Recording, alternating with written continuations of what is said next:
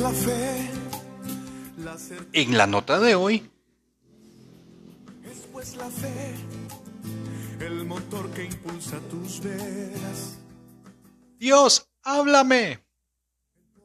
se encierra en ti para ver lo que no se ve, para poder seguir. La fe. Así que la fe es por el oír y el oír por la palabra de Dios. Romanos 10, 17. Queremos que Dios nos hable, pero no tenemos fe. Queremos que Dios nos respalde en todo lo que hagamos, pero nuestra fe no es suficiente. Los seres humanos queremos ver para creer. Queremos ser escuchados, pero no queremos escuchar a Dios. ¿Y qué? ¿Mis actitudes? Yo no les hago daño a nadie con ello. Déjame decirte que es correcto. No le haces daño a nadie. A la única persona que le haces daño es a ti mismo. Culpas a los demás porque tienes responsabilidades que a ti te corresponden. No puedes amar ni ser libre. Déjame decirte que tú eres el responsable de salir de esas cuatro paredes y cuando decidas salir de ahí, estás empezando a caminar en fe. No puedes amar a los demás porque no conoces qué es amar en verdad.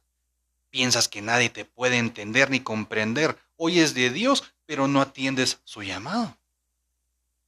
Y lo más fácil es decir, Dios, ¿por qué no me escuchas? Y sabes, muchas de las paredes que hay dentro nuestro son herencia de nuestros padres. Y no hay nada de malo en ello, porque así fueron enseñados ellos. La diferencia está en que si detectas que algo no está bien, es ahí donde debemos de accionar y volvernos agentes de cambio.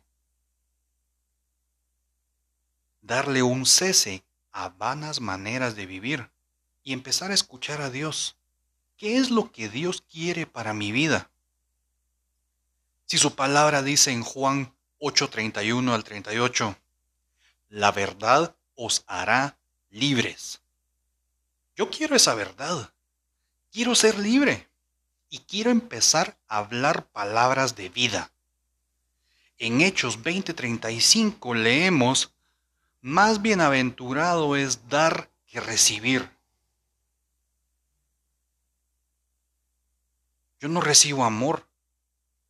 Yo, conozco qué es amar, te voy a dar de gracia lo que por gracia he aprendido.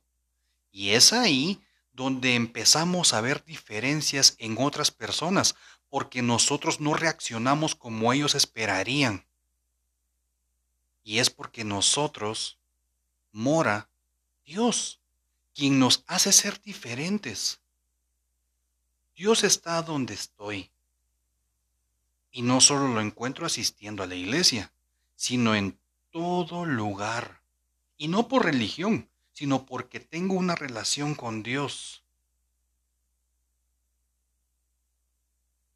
Sabes, Jesús murió por ti y por mí en una cruz, no importando el tamaño del pecado.